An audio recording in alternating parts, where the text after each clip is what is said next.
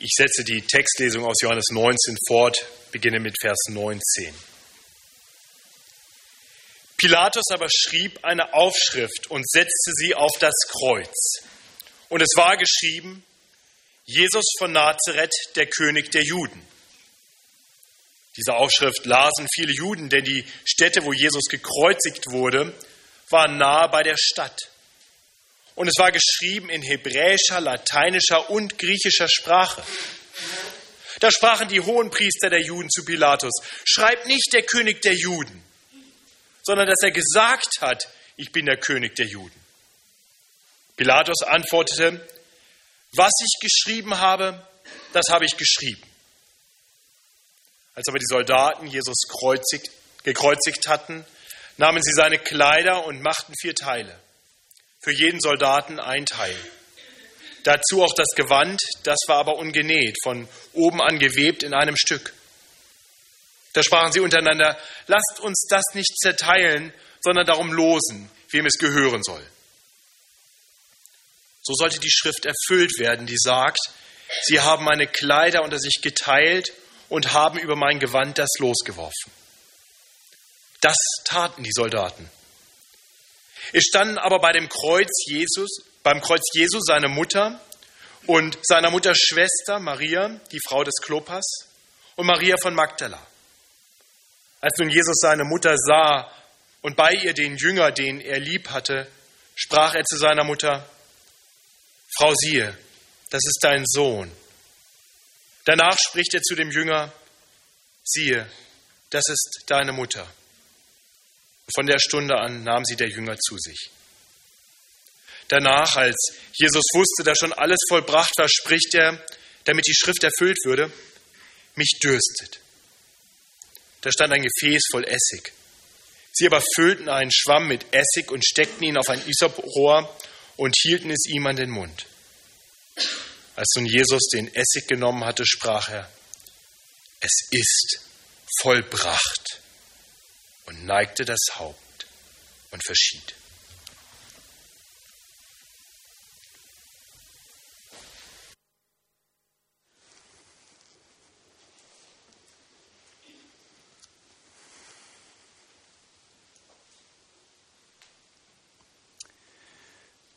Als nun Jesus den Essig genommen hatte, sprach er, es ist vollbracht und neigte das Haupt und verschied. Mit diesen Worten hat die Textlesung, die wir gerade gehört haben, geendet. Nach dem Johannesevangelium waren das die letzten Worte, die Jesus gesprochen hat, bevor er qualvoll unter Schmerzen, unter brutalster Grausamkeit an diesem Fluchholz, an diesem Mordinstrument hingerichtet worden ist. Und heute, an Karfreitag, denken wir an Jesu Leiden, und an sein Sterben, an dieses qualvolle Sterben dort an diesem Kreuz. Und wenn wir heute an dieses Sterben Jesu denken, dann sind diese drei Worte, die hier in, in, im Johannesevangelium Kapitel 19, Vers 30 stehen, es ist vollbracht, von enormer Bedeutung, von die Bedeutung schlechthin, warum wir diesen Feiertag in Deutschland hier haben dürfen und warum wir an diesem Feiertag hier nun um 15 Uhr versammelt sind.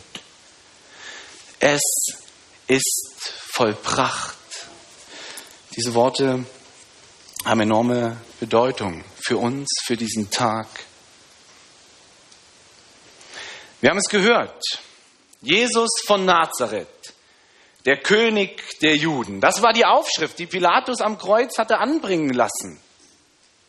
Und nun hängt Jesus, dieser Jesus von Nazareth, hängt an diesem Kreuz. Die Nägel durch Hände oder Handballen und Füße getrieben. Und seine Feinde Seine Gegner, die freuen sich, dass Jesus, dass dieser Jesus von Nazareth dort an diesem Holz hängt. Sie freuen sich. Endlich ist dieser Quertreiber, dieser Querulant, dieser Volksaufwiegler und Volksaufhetzler Hetzer beseitigt. Er ist weg, ausgeräumt. Stellt uns, macht uns keinen Ärger mehr. Was hatten wir alles für einen Ärger mit ihm? Was hatten wir für Diskussionen mit ihm? Und jetzt hängt er dort und seine Gegner freuen sich. Sie genießen es, dass Jesus von Nazareth nun an diesem Holz hängt.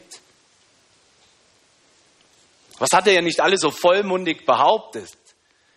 Er sei Gottes Sohn. Vollmundig hat er behauptet, den Tempel abzureißen und in drei Tagen wieder aufzubauen. Und nun? Nun hängt er an diesem Holz und seine Widersacher spotten und lästern über ihn und sie genießen diese Niederlage Jesu. So sehen sie es. Jesus hat verloren. Sie haben gewonnen. Und sie genießen diese Niederlage und im Markus Evangelium in Kapitel 15 ab Vers 29 wird das so ein bisschen beschrieben, wie diese, diese Situation aussah. Da heißt es, und die vorübergingen, lästerten ihn und schüttelten ihre Köpfe und sprachen, ha, der du den Tempel abbrichst und baust ihn auf in drei Tagen. Hilf dir nun selber und steig herab vom Kreuz. Desgleichen verspotteten ihn auch die hohen Priester untereinander samt den Schriftgelehrten und sprachen, er hat anderen geholfen und kann sich selber nicht helfen.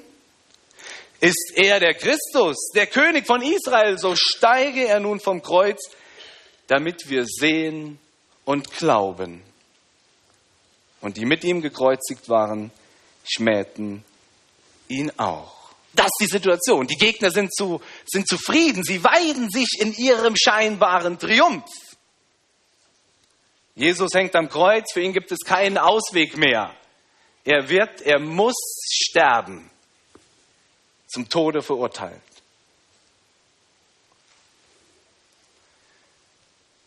Umso erstaunlicher ist es in dieser Situation,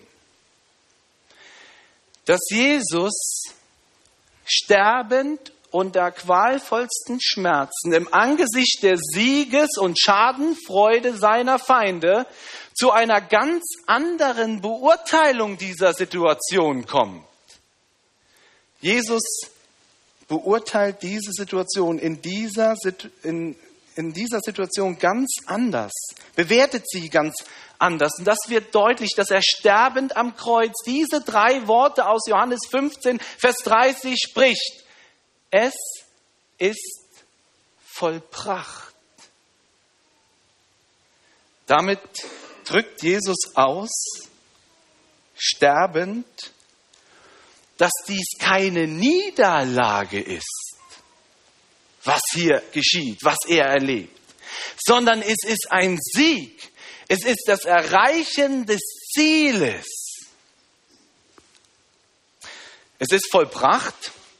Diese Worte könnte man ja vielleicht eher von einem Künstler, einem Erfinder oder einem Doktoranden erwarten. Jemand, der sich Tage, Wochen, Monate, Jahre lang vielleicht mit einem Projekt beschäftigt hat und auf dieses Projekt hinzugearbeitet hat und nun vor der Vollendung steht, fertig ist, die Doktorarbeit, wer das vielleicht schon mal gemacht hat, eine äh, Diplomarbeit oder so, die abzugeben. Das ist, das ist ein frohes Gefühl. Und dann kann man vielleicht wirklich berechtigterweise sagen, es ist vollbracht, ich bin fertig.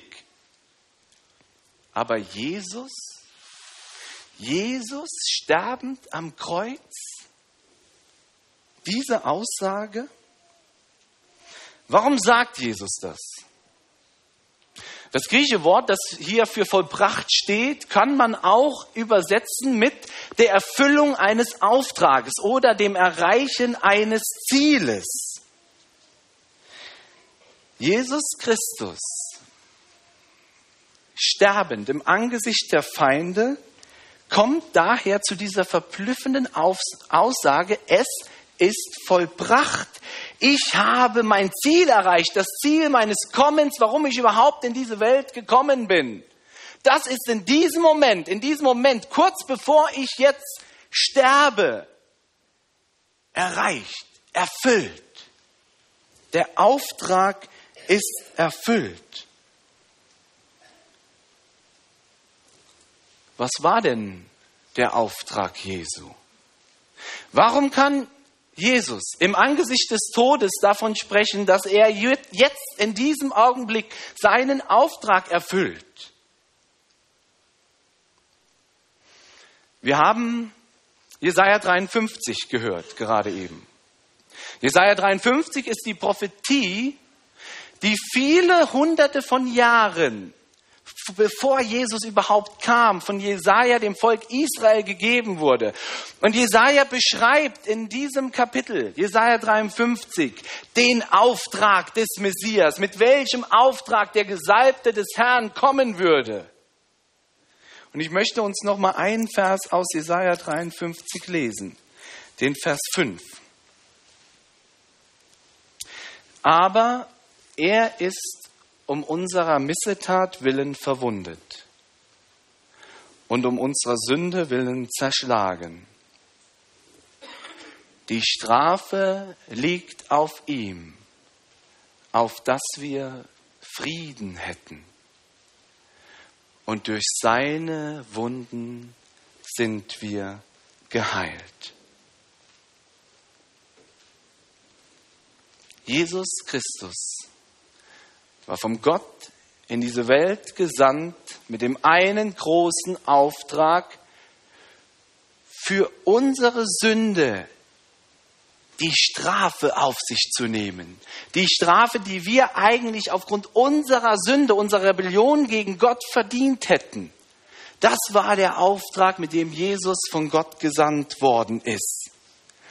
Und, in, und, und darin, in diesem in dieser Tat, in dieser Sendung und in dem, was nun an, an diesem sterbenden Jesus geschieht, dass Jesus nämlich stirbt, zeigt sich die ganze Liebe Gottes. Die Liebe Gottes zu uns, zu seinen Geschöpfen, zu uns Menschen, zu dir und zu mir. Aus Liebe stirbt Jesus stellvertretend für dich und mich. Und, und in Jesus sterben stirbt Gott selbst quasi. Gott selbst nimmt diese Strafe aufgrund unserer Sünde auf sich. Und das ist der einzige Grund, warum wir wieder, so wie es in Jesaja 53 heißt, warum wir wieder Frieden haben können, Frieden haben dürfen, warum wir heil werden können durch Jesu Wunden. Durch das Blut, das dort am Kreuz herabgeflossen ist. Durch dieses Blut haben wir Frieden und Heil. Das war der große Auftrag, mit dem Jesus gekommen ist, uns wieder mit Gott zu versöhnen. Mit diesem Auftrag wäre er von Gott gesandt. Diesen Auftrag hat er verfolgt, als er diese 30 Jahre über diese Erde gewandelt ist. Und diesen Auftrag hat er nun an Karfreitag vor 2000 Jahren erfüllt, vollendet. Es ist vollbracht. Jesus stirbt, damit wir leben können.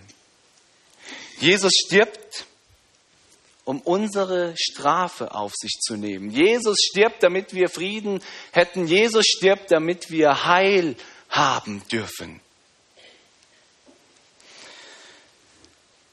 Jesu Feinde, Jesu Gegner haben das nicht erkannt. Die hielten Jesu Sterben für eine Niederlage Jesu. Und so sehen es Jesu Feinde und Jesu Gegner bis heute. Das, was dort am Kreuz geschah, war eine Niederlage dieses Mannes, dieses Predigers, dieses Wundertäters. Aber in Wirklichkeit ist Jesus Sterben am Kreuz keine Niederlage, sondern der größte Sieg der Weltgeschichte. Das Sterben Jesu am Kreuz bedeutete nicht Jesu Ende. Es war nicht das Ende von Jesus. Es war die Vollendung seines Auftrages uns Menschen mit dem lebendigen Gott zu versöhnen. Aus diesem Grund, und wir können das im Matthäusevangelium nachlesen, zerreißt in dem Moment, als Jesus Christus stirbt, der Vorhang zum Tempel im Allerheiligsten, der Ort, an dem der lebendige Gott wohnt wo nur einmal im Jahr der hohe Priester hinein durfte. Und dieser Vorhang zerriss in dem Moment, als Jesus stirbt, als Zeichen dafür, dass Jesus wirklich der Weg und der Zugang zu Gott ist und dass dieser Weg, dieser Zugang zu Gott wieder frei ist und alle Trennung aufgehoben ist in Jesus und der Vergebung, die er erwirkt hat, teuer erkauft hat am Kreuz.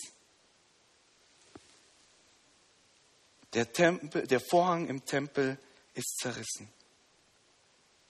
Jesus ist Sieger, keine Niederlage. Und das Interessante ist, Jesus wusste, bevor er am Kreuz gestorben ist, wusste er, dass, dass die Menschen das nicht als Sieg erkennen würde, dass es ein unscheinbarer Sieg sein würde, ein Sieg, der so nicht ohne weiteres zu erkennen würde sein. Diesen Sieg über Tod und Sünde. Und deshalb zitiert Jesus, als er an Palmsonntag nach Jerusalem eingezogen ist. Und dann hat er einige Tage in Jerusalem gewirkt und gepredigt, sich mit Menschen unterhalten. Und in einem dieser Gespräche zitiert Jesus aus Psalmen, aus, aus einem Psalm, nämlich Psalm 118. Und das Interessante, das Bemerkenswerte ist, dass Jesus diesen Psalm zitiert, aus diesem selben Psalm hatten die Menschenmassen auch zitiert, als Jesus nach Jerusalem einzog, an diesem Palmsonntag. Und die Menschen hatten Vers 25a und 26 zitiert. O Herr, hilf! Gelobt sei der, der kommt in dem Namen des Herrn. Und jetzt, in den wenigen Tagen nach Jesu Einzug nach Jerusalem und vor seiner Kreuzigung, vor seiner Hinrichtung, zitiert Jesus jetzt auch aus diesem Psalm 118, nämlich den Vers 22 und den Vers 23. Das Volk hatte, hatte aus Psalm 118 zitiert und damit deutlich gemacht, dass sie alle Hoffnung, alle Erwartung in das Kommen, in den Einzug Jesu jetzt nach Jerusalem hineinstecken. Jetzt wird der Befreier kommen und er würde die Römer aus Jerusalem, aus Israel hinaustreiben. Und er würde das Zeichen von der Güte Gottes sein, dass Gott sein Volk nicht vergessen hatte, sondern dass wieder politische Freiheit herrschen würde. Deshalb, aus diesem Grund, mit dieser Erwartung hat das Volk Psalm 118 zitiert. Und jetzt zitiert äh, Jesus Psalm 118 und er gibt dem Volk quasi kurz nachdem er eingezogen ist, mit dieser Erwartung des Volkes, gibt er zu erkennen, ihr werdet, ihr werdet mich nicht erkennen. Ihr, ihr verkennt, warum ich überhaupt gekommen bin. Ihr verkennt meinen Auftrag, mit dem ich gekommen bin. Und ihr verkennt, das, was in einigen Tagen passieren wird, dass ich nämlich qualvoll am Kreuz sterben wird, dass das keine Niederlage sein wird, sondern ein Sieg sein wird. Das gibt Jesus quasi schon, ja, macht Jesus deutlich, dass er diesen Psalm zitiert, diese Vers 22 und 23. Den will ich uns jetzt lesen. Und ich lese sie aus Matthäus 21, erstmal aus Matthäus 21, Vers 42, wo Jesus das eben zitiert. Jesus sprach zu ihnen, habt ihr nie gelesen in der Schrift, der Stein, den die Bauleute verworfen haben, der ist zum Eckstein geworden. Vom Herrn ist das geschehen und ist ein Wunder vor unseren Augen. Jesus zitiert Psalm 118 und er bezieht diese Worte, diese zwei Verse nun ganz und gar auf sich und auf seinen Auftrag, mit dem er von Gott dem Vater gesandt worden war. Und er gibt dem Volk, dem Volk Israel zu erkennen, dass sie ihm, ihn eben nicht erkennen, seinen Auftrag nicht erkennen und dass sie sein Heilshandeln am Kreuz nicht verstehen werden. Jesus spricht hier von diesem Stein, der Stein, den die Bauleute verworfen haben. Und der Stein, damit meint Jesus sich selber. Er ist der Stein, der von den Bauleuten, von dem Volk Israel verworfen wird, nicht anerkannt wird, als unnütz, als unbrauchbar verworfen wird. Und genau das geschieht auch tatsächlich wenige Tage später an Karfreitag ertönen diese Worte. Kreuzige ihn, kreuzige ihn! Und die ganze Masse brüllt und schreit und fordert und verwirft und verspottet und verurteilt Jesus. Unbrauchbar. Was sollen wir mit dem? Nicht erkannt, den Auftrag nicht erkannt, verworfen. Aber mit diesem Vers, den Jesus hier zitiert, im Psalm 118, macht er eben schon deutlich, dass das keine Niederlage sein wird. Dass es eine scheinbare Niederlage vielleicht sein wird, aber dass es ein unscheinbarer Sieg sein wird, den er bringt und den er auf Golgatha erfüllt. Er ist nicht ein unbrauchbarer Stein, sondern er ist ein Eckstein ein Grundstein, ein sicheres Fundament für das Leben, für unser Leben. Aus dem vermeintlichen Verlierer wird auf Golgatha ein unscheinbarer Sieger. Und dieser Sieg, den Jesus gebracht hat, den Jesus vollbracht hat, der ist nicht ohne weiteres zu erkennen. Dieses Heilshandeln, das darin liegt, ist nicht für jeden zu erkennen. Für einen Nichtglaubenden bleibt dies, dieses Ereignis von Golgatha eine Niederlage. Das Heil, der Sieg, den Jesus Christus durch sein Sterben am Kreuz vollbracht hat, dieses Heil und diesen Sieg kann man nur mit den Augen des Glaubens erkennen. Nur mit den Augen des Glaubens. Denn Gott handelt in dieser Tat von Golgatha auf wundersame, auf wunderbare Art und Weise. So wie Jesus das zitiert aus Psalm 118 in Vers 23. Das ist vom Herrn geschehen und ist ein Wunder vor unseren Augen. Gott wirkt das Heil in diesem Sterben, in diesem brutalen Sterben von Jesus Christus am Kreuz. Es ist Gott, der dieses Wunder wirkt. Und nur wirklich mit den Augen des Glaubens ist dieses Wunder zu erkennen, was darin verborgen ist. Das Wunder der Rettung, der Rechtfertigung, das Wunder der Vergebung, das Wunder von neuem ewigen Leben, das darin liegt.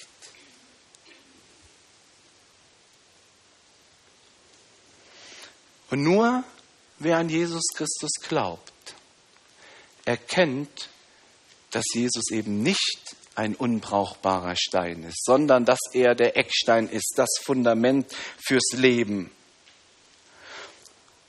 Und deshalb ist es auch interessant, einmal weiterzulesen im Psalm 118 den Vers, den Jesus zwar nicht zitiert hat, aber der sich anschließt an das, was Jesus zitiert und auf sich bezieht. Denn dann heißt es weiter in Vers 24, dies ist der Tag, den der Herr macht.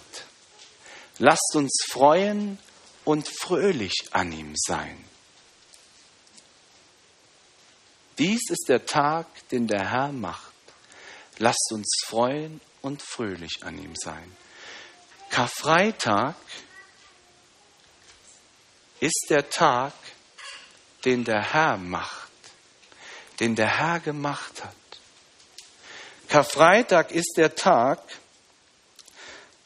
an dem Gott aus dem scheinbaren Verlierer Jesus von Nazareth den unscheinbaren Sieger Jesus Christus gemacht hat.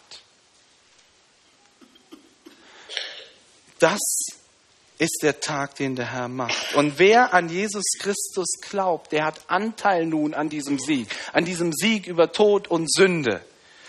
Und deshalb gilt auch uns das, was dieser Vers 24 beschreibt. Auch heute, auch an diesem Todestag Jesu, dürfen wir im Glauben an Jesus uns freuen und fröhlich an ihm sein. An ihm sein. Das ist eigentlich genau das auch, was Jesus auf dem Weg zum Kreuz den Menschen, die ihn lieb gehabt haben, die ihn begleiten auf diesem Kreuzesweg und die dann weinen und trauern. Genau das sagt Jesus diesen weinenden Menschen auf dem Weg zum Kreuz. Wir lesen das in Lukas 23, Vers 27 und 28. Da heißt es, es folgte ihm aber eine große Volksmenge und Frauen, die klagten und beweinten ihn. Jesus aber wandte sich um zu ihnen und sprach, ihr Töchter von Jerusalem, weint nicht über mich, sondern weint über euch selbst und über eure Kinder. Jesus sagt damit, das, was jetzt geschieht, ist kein Grund, traurig über mich zu sein, zu weinen. Aber er sagt, weint über euch, über eure Kinder, denn er weiß, dass das, was am Kreuz geschieht, ein Grund zum Weinen ist, nämlich für all diejenigen, die dieses Heilshandeln Gottes in diesem Sterben Jesu am Kreuz nicht erkennen und nicht annehmen. Denn Jesus weiß, dass das dass sein Tod am Kreuz, dass dieses Kreuz von Golgatha ein Scheidepunkt ist, ein Scheideweg, ein Scheideweg zwischen Tod und Leben, zwischen Unheil und Heil. Und wer nicht an ihn glaubt, der hat allen Grund zu trauern und zu weinen. Aber wer an ihn glaubt, der muss nicht trauern über Jesu Tod, sondern er darf sich freuen und fröhlich sein an ihm. Auch heute, auch heute an Karfreitag. Denn wir dürfen im Glauben an Jesus dankbar, mit dankbaren Herzen erkennen. Und das haben wir zum Teil in diesem Gottesdienst schon getan. Wir haben Danklieder gegenüber Gott gesungen. Wir dürfen erkennen die große Liebe und Gnade und Güte Gottes, die darin liegt mit dankbaren und mit frohen Herzen, denn diese Liebe gilt Gott, äh, die gilt uns von Gott. Und wir stehen auf der Seite des Siegers und wir haben Anteil an diesem Sieg. Jesus ist der Eckstein für uns, das Fundament, auf das wir bauen dürfen. In Jesus haben wir Vergebung unserer Sünde. In Jesus ist die Macht des Todes gebrochen. In Jesus Christus, dass er am Kreuz gestorben ist, haben wir Heilsgewissheit. Wir sind geliebte Kinder Gottes und es gibt kein besseres Fundament für unser Leben als diese Wahrheiten, als diese Tatsachen, als dieser Sieg, Sieg, an dem wir Anteil haben. Heilsgewissheit, die Macht des Todes ist gebrochen. Und mit diesem Fundament können wir allen Schrecken und Ängsten des Alltages begegnen und allen Schrecken und Ängsten der Zukunft. Die Macht des Todes gebrochen. In Jesus habe ich Heilsgewissheit. In Jesus bin ich geliebtes Kind Gottes.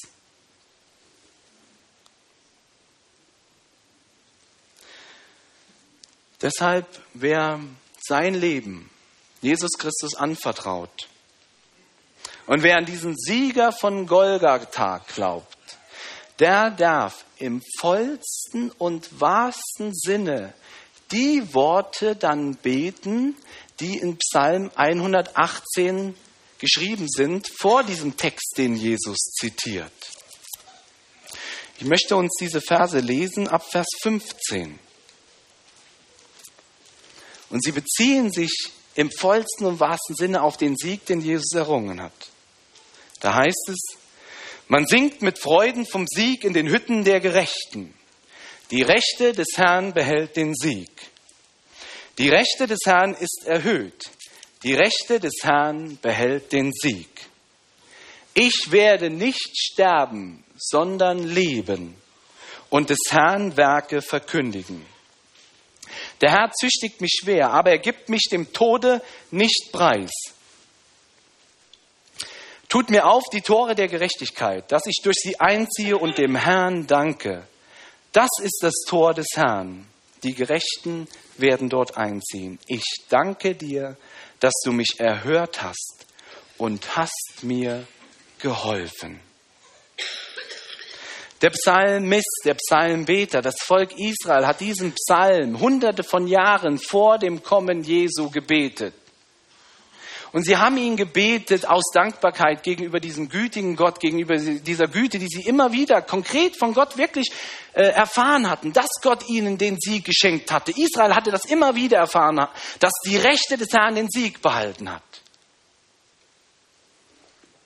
Wir dürfen heute nach Golgatha, besonders im Hinblick auf Karfreitag, diese Worte wirklich im vollsten und wahrsten Sinne des Wortes beten. Dankbar beten, freuen uns über den Sieg, den wir in Jesus haben. Denn im Lichte von Golgatha sehen wir diesen Sieg.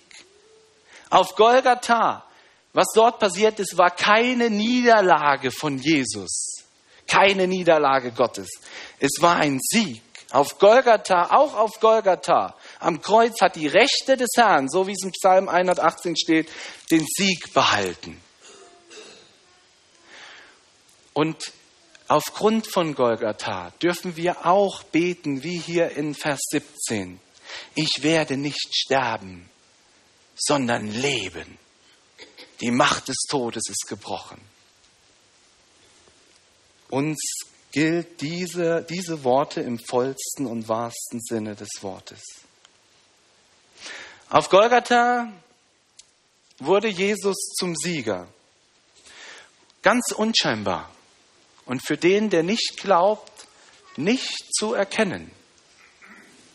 Aber für den, der glaubt, für den, der an Jesus Christus glaubt, hat dort Jesus Christus alles vollbracht.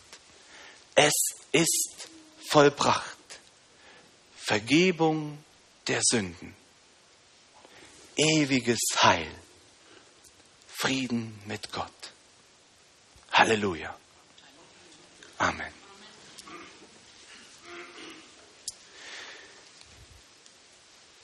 Ich lade Sie ein, auf diese Predigt zu antworten und auf diese, diesen Sieg von Golgatha zu antworten mit einem Lied von Friedrich von Bodelschwing. Wir haben es gestern Abend gesungen schon. Und ich finde, es, es ist ein, ein, ein wahnsinnig tolles Lied mit einem starken Text für diesen Christus, für diesen Sieg. Nun gehören unsere Herzen ganz dem Mann von Golgatha. Und vielleicht stehen wir zu diesem Lied nochmal gemeinsam.